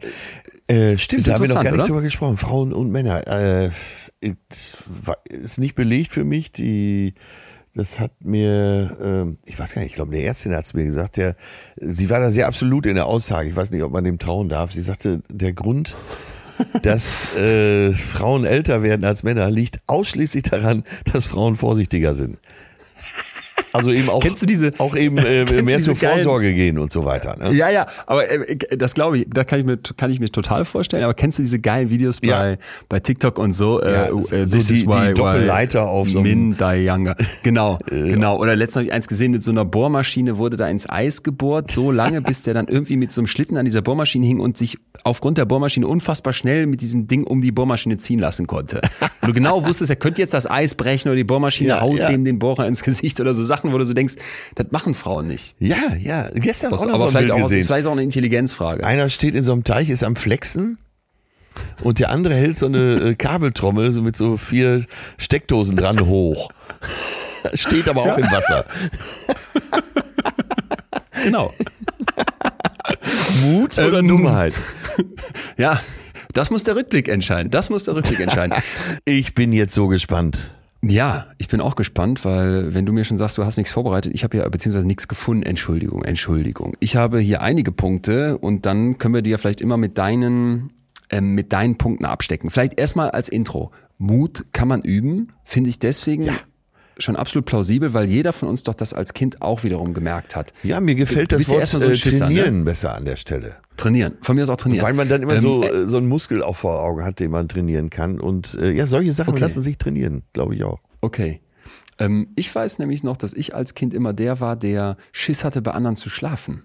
Ach, Ja, frag mich nicht wieso. Das- ich hatte da richtig Schiss davor. hat sich aber komplett Einerseits lag es daran, weil ich, weil ich am Frühstückstisch morgens, wenn ich das mich mir dann mal getraut habe, alles eklig fand. Also Marmelade, offene Marmelade in fremden Haushalten. Oh, Da haben wir es wieder. Oh Gott, ist das gut. Oder, oder früher gab es so Milch in so Tüten. Dann hat man die Milch als in so einer Tüte gehabt, in so eine Plastikkaraffe getan und damit dann die Smacks begossen. Frag mich nicht wieso, war eigentlich weniger Müll als ein Tetrapack. Ich fand das so eklig. Aber das war, glaube ich, nur ein Grund. Ein anderer war äh, nicht bei Mama, muss ich jetzt so ehrlich zugeben. Und ähm, das hat sich, das hat sich, das habe ich mir abtrainiert. Das war dann irgendwann weniger und Ja. noch weniger. Und da war es wieder dieses, wenn dein Hirn Erfahrungen macht, ne, wo du deine Angst vielleicht in den Griff bekommst, nicht wegdrückst, nicht los wirst, sondern einfach lernst, mit der umzugehen, dann kann die nachlassen. Und das, äh, glaube ich, ist auch ein ganz zentraler Bestandteil von Mut. Ich denke auch an so Mutproben, die Kinder machen. Was haben wir da im Wald, wenn wir Buden gebaut haben? Da ging es darum, wer traut sich, den Kuhzaun anzupacken. Ja, Weißt ja, du? Ja, das das- hat unfassbar stimmt. wehgetan. Aber Äh, ich habe es gemacht und ich habe mich so mutig gefühlt. Ja, diese Mutproben. Aber äh, du hast ja schon mal geschildert, dass du, wenn du so alte Videos siehst von eurer Familie früher, dass du auch siehst, dass du, man entfernt sich kurz so von den Eltern und kehrt dann aber schnell wieder zurück. Und äh, dieser Radius wird ja immer größer. Und das ist ja genau das, äh, dass du einen Lebensmut entwickelst. Das ist ein schönes Bild. ja. Ja, Und dass du immer weiter rausgehst aufs Eis, ne? Ja. Oder, das gefällt mir gut. Oder äh, mir hat mal jemand gesagt, äh, ich weiß glaube ich, das war so zu der Zeit, als ich überlegt habe, werde ich jetzt Komiker oder nicht, probiere ich's. Dazu gehörte tatsächlich auch Mut und eine gewisse Blauäugigkeit. Und die äh, tolle Künstlerin Kathi von Schwerin, die hat mir damals äh, so leicht bierselig an einem Abend gesagt, ja Mensch, weil ich ihr gesagt habe, ja, weil sie sich immer so mit Mama und Papa getroffen hat, sie war schon lange Lüpperts Meisterschülerin und so weiter, hatte äh, schon ein berühmtes Bild in der Kunstszene, aber immer waren noch Mama und Papa äh, zur Stelle. Und dann habe ich gesagt, ja komm, ey, du musst dich auch mal davon lösen. Ey. Jetzt müssen nicht immer Mama und Papa da sein. Wenn die auf dem Bahnsteig steht und in den Zug steigt, äh, dann rief sie immer noch ihren Vater an, ich steige jetzt in den Zug. Und dann äh, guckt sie mich irgendwann an und sagt, mir, äh, die hat mich so auseinandergenommen und es passt super zu unserem Thema heute. Sagt sie, du bist doch auch einer, der den Beckenrand nicht loslässt. Ach, Und da hatte sie mich. Und da, das war ein ganz, ganz starker Trigger, den Mut zu haben, äh, da rauszuschwimmen in die Comedy-Welt. ach. Ja. Ja, und Ja. ma- manchmal braucht es solche Trigger. Also es zahlt ja alles auf das ein, was du eben gesagt hast, dass, äh, dass man die Kreise erweitert, dass man Mut trainieren kann, ähm, dass man sich der Angst stellen muss. Wir haben hier heute gelernt Ja. äh, durch Reinhard Messner, äh, Angst ist ein Teil von Mut und das, äh, das ist alles so gut zu greifen und genau so ist es. Manchmal, du hast Angst und obwohl du Angst hast, lässt du den Beckenrand los und schwimmst. Ja. Das passt zum nächsten Punkt, den uns der liebe Jörg Bernardi nochmal mitgegeben hat. Ja. Und zwar hat der mir etwas beschrieben, wo ich nachher dachte, ey, danke, danke für diesen Begriff alleine. Der spricht von Mutausbrüchen. Ja, sehr gut. So, wie, wie absurd ist es eigentlich, dass wir alle Wutausbrüche kennen, ne? wo so jeder denkt, ja, selbstverständlich, dass Leute mal einen Wutausbruch haben, wie so ein Ja, Vul- ja. Vulkan dann ausrasten. Aber wie schade ist es eigentlich, dass wir das nicht auch auf andere Gefühlszustände anwenden. Und ich geil. finde Mutausbruch deswegen ja total schön, weil man glaube ich, wenn man wieder loszieht und versucht, so in seinen Alltag bestimmte Mutausbrüche mal einzubauen, ne? Ja. So nach dem Motto, Jörg sagt dann dazu, unfuck it all. Ist jetzt egal, ne? Ich, ich, ich, Ja, ich ja, mach das ja. jetzt einfach und lasse dann den Mut sich mal Bahn brechen, dass das einen unglaublichen Trainingseffekt haben kann. Ja, ich mach das jetzt einfach mal. So nach dem Motto, ja. Ja, trau dich das, mach das. Ich war letztens eingeladen beim Reach Startup Center hier in Münster, eine wirklich tolle Institution von der Uni und durfte dann dort als, als Podcast-Gast mit, mit vielen jungen Menschen sprechen, die sich fürs, fürs Gründen interessieren. Und jetzt habe ich mich da mal so galant noch dazu gezählt, aber klar, streng genommen, wie du so schön sagst, bin, bin ich zehn Jahre älter als die, locker. Und habe jetzt gegründet und habe dann mit denen auch darüber gesprochen und habe dann weil die schon so viele, viele Ideen hatten und aber auch ganz viele Bedenken hatten, was ich total nachvollziehen kann, weil es mir damals genauso ging. Irgendwann aber auch gesagt, und da musst du es aber auch einfach machen. Da musst du es machen. Ja, ne? irgendwann musst du springen. Irgendwann musst du springen. Ja. Weil sonst sitzt du da und denkst dir, ey, wie, wie machen wir eigentlich die Buchhaltung und wo haben wir eigentlich unser Büro und können wir eigentlich genug Produkte verkaufen und ist die Idee eigentlich schon gut genug und, und, und wie kriege ich meine nächste Finanzierungsrunde hin? Aber irgendwo musst du dann auch einfach anfangen. Und das klingt jetzt so ein bisschen, ja, platt vielleicht, aber das ist zum Beispiel etwas, was mir mittlerweile bei Projekten total hilft. Diese Erfahrung damals bei der Schiffsfirmengründung, gesprungen zu sein, den Beckenrand vielleicht mal losgelassen zu haben, da würde ich mittlerweile sagen, dass das ist etwas, was, was ich wirklich für mich kultiviert habe. Ich habe zig Sachen jetzt schon wieder gestartet oder auch in Anführungsstrichen gegründet, die dann auch total scheiße waren. Aber dieses, ich mache das jetzt erstmal und guck mal, und wenn ich hinfalle, wieder Lev Vygotsky, ja, wenn du nur auf deiner Couch in einer Komfortzone sitzen bleibst und Ja. die Gedanken drehst, da kommst du ja nicht vorwärts. Ja, ja. Ja. Also Mutausbrüche wäre bei mir als nächstes auf der Liste, beziehungsweise Jörg Bernardis Unfuck It All. Und ähm, dann sagt er noch was total Schönes, bin ich jetzt gespannt, was du dazu sagst, und zwar, dass wir ein dynamisches Bild von uns selbst brauchen. Oh ja. Also ein dynamisches Ja. Selbstbild. Ja. Im Sinne von, Ähm, ein Selbstbild, in dem wir unsere Persönlichkeit und unsere Gewohnheiten als etwas sehen, das veränderlich ist. Und in dem wir Rückschläge und Fehler als etwas sehen, das uns eigentlich anspornt, Neues auszuprobieren und uns weiterzuentwickeln. Ja, dazu gehört aber auch eben, und da haben wir das Wort wieder, das Bewusstsein, dass äh, das alles im Fluss ist. Dass du zwar versuchen kannst, den Status quo für immer zu zementieren, dass du aber A, ja. dann nicht mehr weiterkommst im Leben und B, äh, das sowieso nicht geht. Weil äh, ja. die Welt um dich herum verändert sich ja auch stündlich, minütlich, sekündlich. Das stimmt. Du, also, wie du es auch machst, das sei, du brauchst den Mut, und wenn es nur ein bisschen ist, um vorwärts zu kommen. Und dann meine ich jetzt nicht, um Karriere zu machen, sondern um dich als Mensch zu entwickeln. Um Mensch sein heißt ja entwickeln, oder? Finde ich auch. Finde ich auch. Schön. Und vor allem klar haben, dass das nicht irgendwann einfach aufhört. Ja. Du entwickelst dich bis zum letzten Tag. Genau. Und deswegen habe ich ja äh, immer wieder gesagt, äh, den einen Namen lasse ich jetzt weg, aber dass ältere Menschen, die sich so für alles noch interessieren, mich immer sehr beeindrucken. 80-Jährige, 85-Jährige, die, äh, die, die so richtig teilnehmen und noch Pläne haben und, und Dingen auf den Grund gehen und ach, jetzt, das habe ich noch nie gemacht. Sag das mal mit 80, mhm. habe ich noch nie gemacht, aber ich mache das jetzt mhm. einfach mal. Ja. Mhm. Wer, wer, welchen Namen hast du jetzt weggelassen? Karl Lagerfeld.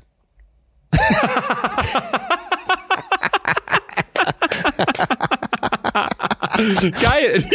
ich hab's null gecheckt. Okay.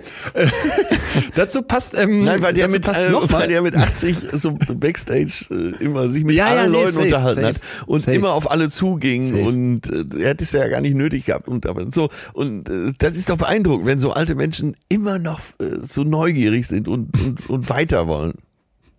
Mann, hätte jetzt einfach einen anderen Namen gedacht, gesagt, hätte ich gedacht, ach guck mal, Arzt hat eine neue Geschichte. Ich denke mir demnächst einen aus. Ja.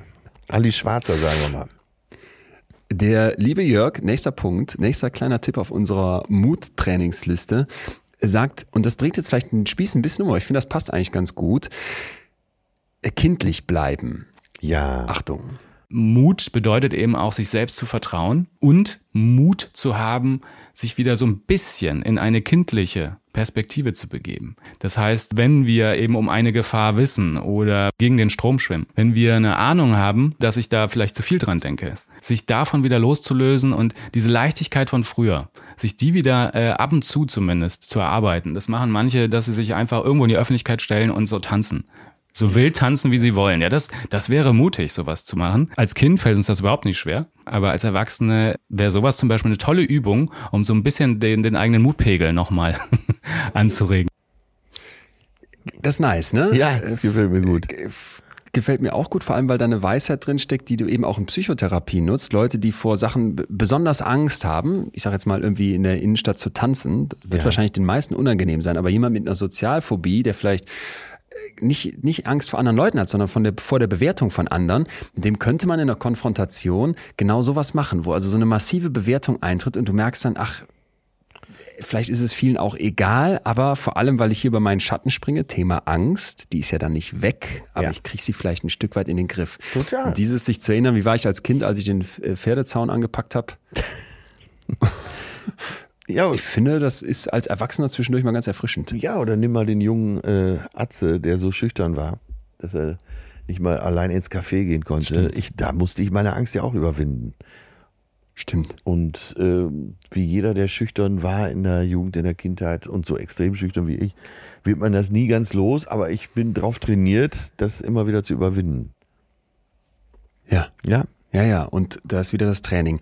Ich habe noch Jetzt den Blick ins Hirn und die versprochenen Schlangen und danach dieses eine Wort, mit dem wir vielleicht die Zivilcourage ersetzen könnten als Finale. Ja. Erstmal aber in den Hirnscanner und jetzt, wir brauchen lebendige Schlangen und zwar keine kleine, sondern schon eine richtig, richtig fette. Ähm, worum geht's? Es geht um eine Untersuchung, wo Forschende von der, vom, Weit, vom israelischen Weizmann-Institut, und zwar Uri Nili und Yadin Dudai, wissen wollten, was passiert mit, mit Menschen im Hirnscanner, die extreme Angst vor Schlangen haben, ja, wenn die auf eine anderthalb Meter lange Schlange treffen. Das ist in dem Fall eine fette Kornnatter und ich habe hier das Foto vor mir, Atze. Also ich habe jetzt keine spezielle Angst vor Schlangen, aber allein dieses Foto wow, es läuft dir, es läuft dir kalt den Ja, Rücken runter. Ich kann dich beruhigen. Ich dafür für uns beide. Okay, gut. Dann wärst du jetzt perfekt. Dann stellen wir uns jetzt Atze vor, Ja. wie er in diesem Hirnscanner liegt. Und der Clou ist jetzt, dass diese, diese Schlange auf so einer Kiste drauf sitzt. Die ist lebendig, ne? Die ist un ungiftig, aber kannst dir ja vorstellen, das ist trotzdem ziemlich heftig. Und jetzt kannst du, während du im Hirnscanner liegst Ja. und auf diese Schlange guckst, die mit so einem kleinen Hebelchen auf einem Förderband näher an dich ranholen oder weiter von dir wegbewegen. Also du kannst sagen, ey, bitte, bitte schieb die Schlange ganz weit weg von mir oder ich hole die nah ran. Und jetzt wird's krass. Achtung. Die Probandinnen und Probanden sagten später, dass ihre Angst mit der Nähe größer wird. Die körperlichen Messungen, die man dabei parallel noch durchgeführt hat, zeigen aber das Gegenteil. Und das ist jetzt krass. Achtung, in einem Teil vom Hirn, dem sogenannten anterioren singulären Kortex, also einer Region, die leider wie so viele andere natürlich auch, das ist immer ein bisschen schwammig, mit Emotionen in Verbindung gebracht wird, ist eine äußerst starke Aktivierung, sobald die Schlange näher kommt. Ja. Aber gleichzeitig, also wir haben maximale Emotionen. Da kannst du dir vorstellen, ne? die fette Schlange Ja, kommt ja, immer näher an dich ran, du hast den Hebel gedrückt. Gleichzeitig produzieren diese Versuchspersonen weniger Schweiß. Wenn jetzt die Schlange aber wegbewegt wird, also wenn du den Hebel einfach wieder in die andere Richtung legst, weil du denkst, boah, ich habe so einen Schiss vor der Schlange, also deiner Angst nachgibst, ja, dann gehen diese Reaktionen in dem singulären Kortex, wo die Emotionen verarbeitet werden, zurück. Macht irgendwie Sinn. Ich gebe meiner Angst nach, die lässt vielleicht gefühlt ein Stückchen wieder nach. Dafür gibt es aber stärkere körperliche Reaktionen. Du fängst da voll an zu schwitzen. Also mit anderen Worten, erstaunlicherweise treten gerade dann Ja. sehr geringe körperliche Angstsymptome auf, wenn die Schlange näher kommt. Verrückt. Und was ich daran so geil finde, ist jetzt, dass die eine Mutforscherin, die daran mitgeforscht hat, sagt, Leute, die sich entscheiden, mutig zu handeln, sind mit dem Ziel der Handlung beschäftigt und nicht mit der angsteinflößenden Sache. Ja, ja, ja. Also sie, sie sagt dann, ich vermute, sobald jemand die Aufmerksamkeit von, vom Ziel auf das Risiko zurücklenkt, verliert er wieder an Mut. ja, ja. Also wenn du mehr Mut haben möchtest, solltest du dich am besten auf das Ziel konzentrieren. wollte ich gerade sagen. Und Nämlich die Schlange darf nah ran. ja, ne? ja, verlierst du das, das, geht Ziel dann leichter. auch aus den Augen. Ja, Ja, Ja. genau. ja. Genau. Und das, und das fand ich total stark. Ne? Also da, wo ich Angst spüre, liegt dann im Prinzip der nächste Entwicklungsschritt. Und das ist Ja. für mich deswegen so, ein- so ein schöner Punkt, weil wenn du Angst fühlst, drück sie nicht weg. Betrachte sie nicht als was Schlechtes. Ja, Gerade genau. beim Thema Mut ist das eigentlich ein Wegweiser, Und, äh, dass hier deine nächste Entwicklung stattfindet. Ja, und des Weiteren äh, konzentrier dich auf dein Ziel. ja Nicht auf das, was dich Genau. davon abhält, sondern genau. äh, erfasse das Ziel. Ja. Da haben wir's doch. Haben wir's. Na, na bitte, wie du sagen würdest. Okay. Ähm, dann, dann der letzte Punkt, weil er mir auch, äh, du weißt, mich interessiert immer auch dieses Gesellschaftliche, Ja, ja. wirklich am Herzen liegt. Niklas Frank, dessen Vater also als Schlechter von Polen wirklich die grausamsten, grausamsten Verbrechen am, am Menschen, an den Ja, Jüdinnen ja. und Juden in Polen begangen hat. Ich habe sie letztens erzählt, der mit diesem Vater aufwachsen musste, hat mir dann, als ich mit dem in Hamburg beim Gespräch saß, gesagt, Leon, dieses Wort Zivilcourage ist mir viel zu, viel zu technisch. Das ist so sperrig, das ist auch ja, ein komisches ist Wort. Ne? wirklich. Lass uns das ersetzen durch Bürgermut. Und, und da habe ich gedacht, das ist toll. Ja. Das, das ist ganz toll. Bürgermut, da, da weiß ich sofort, wer hier zu handeln hat, nämlich ich als Bürgerin oder Bürger. Ja, ja, und ja. Bürgermut klingt für mich auch nach, ne, ne, ich mache was. Ja, vor allen Dingen äh, zivil. Ne, der, die, Ja. der erste Teil. Stimmt, stimmt. Äh, was ist zivil? Zivilcourage. Äh, Habe ich aber wirklich als Jugendlicher auch schon gesagt, was, soll- was soll das denn sein? Zivilcourage. Ich bin zivilisiert, couragiert. Ähm, nee, äh, Bürgermut. Kommt, ja, finde ich viel, viel besser, ja. Viel schöner. Und, und vielleicht ist das ein Bereich, wenn man an Mut denkt, wo man jetzt mal merkt, auf den ersten Blick ist das was Egoistisches. Ich traue mich Sachen, mache irgendwelche Dinge, gehe auf eine fette Bühne, wie du das gemacht hast, überwinde meine Ängste, komme dann in der Karriere vielleicht weiter oder entwickle mich in meiner Beziehung weiter oder was auch immer. Ja, Aber ich finde, in dem Moment, wo du anerkennst, ich bin hier auch Teil von einer Gesellschaft und wenn hier was passiert, wo mein Bürgermut gefragt ist und ich es dann vielleicht schaffe, den aufzubringen, ja, dann sind wir doch genau wieder in diesem Trainingsbereich. Und, Ja, und ich ja. finde, es gibt, es gibt so oft kleine Momente, wo du ja, wo du, wo du dich selber, aber doch noch viel mehr alle, alle um dich herum und wenn sie dich nur dabei beobachten, wie du jetzt gerade Mut aufweist, weil du nicht einfach weitergehst, sondern die Polizei rufst, Ja. sondern vielleicht äh, was brüllst, wenn jemand irgendwie in Gefahr gerät. Also klar, in der einzelnen Situation ist immer total, total schwierig, ne? Aber dass man, dass man sich da so, ein- so einen Bürgerinnenmut behält, Ja, das, ja, das. Ähm, mich hat das total abgeholt. Das, äh, ja, toll. Toll, tolle Folge heute. Ich hätte nicht gedacht, dass mir das dann am Ende so viel sagt. Ja, wirklich gut. Schön. Bin begeistert. Ja, mein Lieber, was haben wir denn da noch? Was haben wir noch auf dem Tapet für heute? Ja, halten wir mal fest. Jetzt müssen wir was klären. oh, Halt, oh, ohne Fazit Mut, von dir. ohne Mut keine Ja. Entwicklung. Das ist mir äh, eine Schlagzeile wert. Ähm, so Ja, das sehen. ist schön. Ohne Mut Das ist schön. kommst du nicht voran. Ohne Mut keine Entwicklung. Da ist, das ist, glaube ich, das Komprimierte. Mhm. Gefällt mir ist sehr schön. gut. Ja. Und vielleicht mal bei Gelegenheit Jörg Bernardi googeln. Der kleine Alltagsstoiker ist sein Buch. Oder bei uns im Club vorbeigucken, da wird das alles immer aufgezeichnet und da kann man dann auch mit so jemandem mal diskutieren, was, was echt, echt gut tut. Und bald haben Und, wir ähm, ihn ja mal hier am Mikrofon. Und bald, bald, irgendwann bald müssen wir ihn hier haben. Äh, denn ich weiß aus, aus geheimsten Kreisen, dass er an einem neuen Werk dran ist und das Mhm. werden wir uns dann hoffentlich erzählen lassen können. Atze, vielleicht ganz zum Schluss, äh, weil ich weiß nicht, wie es dir geht, aber mich erreichen manchmal Nachrichten so nach dem Motto, ja, ihr, ihr, ihr lest ja gar nicht alles. Oder wenn man euch mailt, dann kommt ja nicht, kommt ja keine Antwort. Ja. Der erste Teil stimmt nicht. Es, es stimmt, dass nicht auf alles geantwortet wird, aber ich lese tatsächlich, ich, also vielleicht geht mir mal eine Nachricht durch, aber ich lese eigentlich alles, was reinkommt. Sowohl bei den Mails als auch, aber bei Instagram manchmal, manchmal geht was unter, vielleicht da ein bisschen mehr, aber ich lese das alles. Aber es ist Und auch sehr viel. mich. Und wo fängst Es du ist an? total viel. Ja, und wir könnten jede Woche einfach nur Mails vorlesen, aber das wäre dann ein anderer Podcast. Das stimmt, aber ich finde es deswegen, deswegen so, so dankbar, weil es immer wieder Impulse gibt. Und jetzt habe ich noch eine Sache zum Thema. Ja, ich weiß nicht, ob es Bürgermut ist, aber es hat mich unfassbar bewegt. Und zwar hat Ja. ähm, Sandra geschrieben im Nachgang zu unserer Dankbarkeitsfolge und gesagt, ähm, du wirst dich wahrscheinlich äh, fragen, wieso sie ausgerechnet jetzt schreibt und sagt, ich bin dir für eine Situation an meinem Küchentisch dankbar, an die du dich vermutlich nur noch maximal am Rande erinnern wirst. Und ich habe mich sofort erinnert. Ja.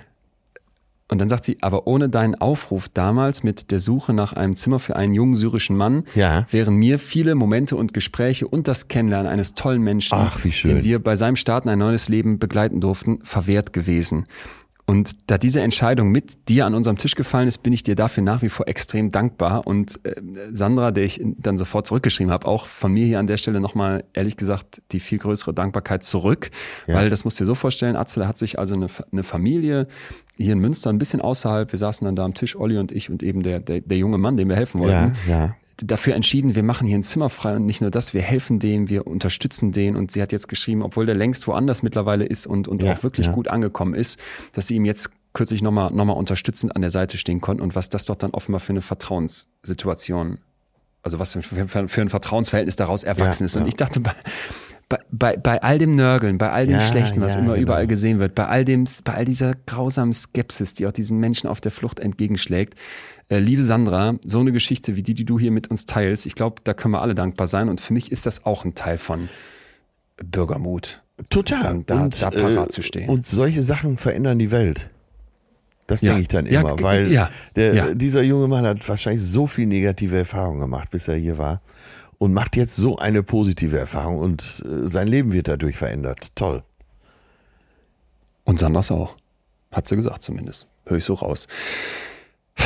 Also, ähm, ich gehe mit ein bisschen Gänsehaut raus, weil mich diese Nachricht wirklich total berührt hat. An alle anderen gerne weiterhin. Ey Leute, mailt und schreibt. Ne? Bitte, bitte, manchmal werden komplizierte Fragen gestellt. Ihr wisst, dass es zu jeder Folge hier eine ausführliche Zusammenfassung mit ganz, ganz vielen Quellen jede Woche auf WeMind gibt, die meine tollen äh, Kolleginnen und Redakteurinnen aufbereiten.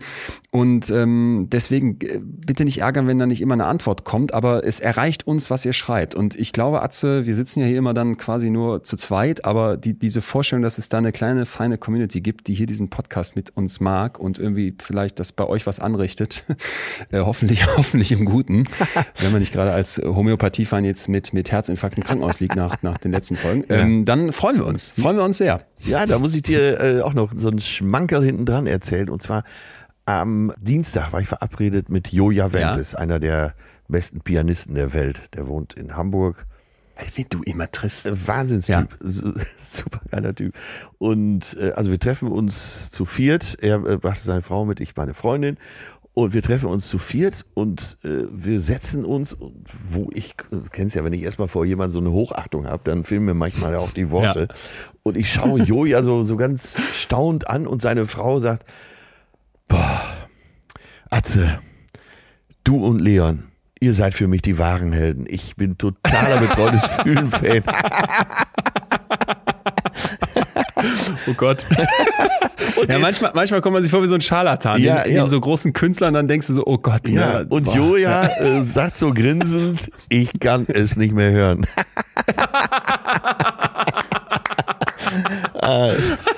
Gestern, gestern habe ich, in gestern hab ich in Saarbrücken gefragt, welcher Mann ist freiwillig hier? Und von den acht, die da waren, mein Vater hat letztens gesagt, Leon, du musst die Tickets für Männer günstiger machen. Von den acht, die da waren, hat einer aufgezeigt. Äh, Und dann haben wir die Frauen, sagen wir nachher auch am Büchertisch, ich habe meinen Mann so lange überzeugt, der ist jetzt mitgekommen. Und dann stehen da meistens so Männer dann daneben und gucken noch vielleicht so halb skeptisch. Manchmal habe ich das Gefühl, ich kann manche, manche kannst du auch abholen für Psychologie. Aber ja, ich, ich glaube, dass es gerade im Jahr 2022 gut ist, dass zwei, zwei, ähm, zwei Männer einen Psychologie-Podcast machen, den vielleicht auch viele Frauen hören, aber irgendwie habe ich auch die Hoffnung noch nicht aufgegeben, dass irgendwie auch Männer irgendwann mal sich dazu durchringen. Ja, es gibt Gefühle, ja, es gibt ja. Psychologie, ja, man kann psychische Probleme haben und ja, da gibt's andere Lösungen für als äh, Alkohol. Ja, und ich möchte noch hinzufügen, ich meine, das ist ja auch schon, ist ja auch eine Frechheit hier, zwei Männer nur hinzusetzen. Aber immerhin Frechheit. einen jungen Mann und einen alten Mann. Dazu gehört auch Mut. Oh, Diversity. Da gehört ja, Mut dazu. absolut. Ah, da gehört viel, viel Mut dazu. Äh, Atze, dann Ja. mutig, äh, mutig gehen wir raus. Haben wir schon, haben wir schon das Thema fürs nächste Mal? Nee, ich möchte nur jetzt Haben ganz äh, bewusst hier das Wort, das würde Jörg Bernardi auch gefallen, das Wort Unselbstverständlichkeit unterbringen. Mir fällt mir gut, Unselbstverständlichkeit. Nämlich, Äh. wir, wir beide werden morgen, und es ist eine Unselbstverständlichkeit, gemeinsam in einer Quizshow sein. Okay. In München. Okay. oh Gott. Oh Gott, oh Gott, oh Gott. Ja, da, da, äh, davon müssen wir dann berichten. Ja. Ähm, ich habe schon, ich habe Schiss. Ich habe richtig Schiss. Ja, weil, wieso, wenn du nicht auf, weißt, weiß Kopf ist- ich und umgekehrt. Nee, ja, nee, nee, nee. Ich weiß nämlich fast nichts. Ich Aber weiß ey, fast so nichts. Ich eine weiß, dass ich geile immer mal wieder für Kombi. Quiz ja, ich wurde immer wieder für irgendwelche Quizshows gefragt. Dann hieß es, ja, hast aber Wer wird Millionär gewonnen. Da habe ich immer gedacht, ja, scheiße. Wieder Imposter-Syndrom. Du verdammter Hochstapler. Du hattest einfach fucking Glück. Und ich, ich, ich denk dann, oh Gott, wenn ich mit meinem Vater manchmal über Sachen rede, der weiß dann alles. Und das ist wie bei dir auch. Ihr wisst immer alles, ihr, ihr alten weißen Männer. Und ich weiß nix. Shit. Ja, wenn es schlecht Äh, läuft, nehme ich nächstes Mal deinen Vater mit, ja? Nächste, nächste Woche dann also äh, ge- geheime Berichte vom, vom. Backstage, vom großen, vom großen Quiz. Okay, Atze, äh, da muss ich tatsächlich los, denn hier Ja, kommt ja, jetzt ein du toller Professor los, zu mir zu Gast. los. Muss ich wirklich? Ja. Muss ich wirklich? Ja. Ähm, äh, Monsieur, au revoir. Dis bonjour à ton Sissi. Ja. ja? Ähm, ich habe auch ein neues Wort, äh, geht mir gerade durch den Bitte. Kopf. Äh, Das muss ich dir noch eben mit auf den Weg geben. Äh, äh, Früher hieß es Speisewagen, dann äh, Bordrestaurant, dann äh, Bordbistro. Ich möchte es umbenennen in Neurosenstübchen. mit diesem Wort verabschieden wir uns. Tschüss, tschüss. Das war Betreutes Fühlen. Der Podcast mit Atze Schröder und Leon Winscheid. Jetzt abonnieren auf Spotify, Deezer, iTunes und überall, wo es Podcasts gibt. Ja, und äh, ich bin über einen Gedanken gestolpert, den möchte ich mit euch teilen. Und zwar, äh, es geht darum, dass äh, man Dinge manchmal macht äh, aus zwei verschiedenen Lagern, die ich beobachtet habe. Und zwar einmal aus der Gesinnungsethik und einmal aus, aus der Verantwortungsethik. Die Gesinnungsethik meint, ähm, eine Sache wird von dir moralisch so bewertet, dass du handelst, einfach weil es äh, nach deiner Moral ist, eben auch äh, der Kantsche Imperativ sozusagen. Äh, dem ordnest du alles unter. Und dann gibt's aber, und das sagt mir noch mehr, die Verantwortungsethik. Das heißt, äh, du denkst eine Sache vom Ende her. Also wo willst du hin? Äh, was bist du bereit dafür zu tun? Und wie steht das im Zusammenhang? Und das kommt aus einer Verantwortung heraus. Ich sag mal so, gut, dass Leon jetzt schon weg ist, aber nehmt das einfach mal nochmal als Gedanken mit in die Woche und wenn ihr Lust habt, schreibt auch dazu. Also tschüss, euer Atze.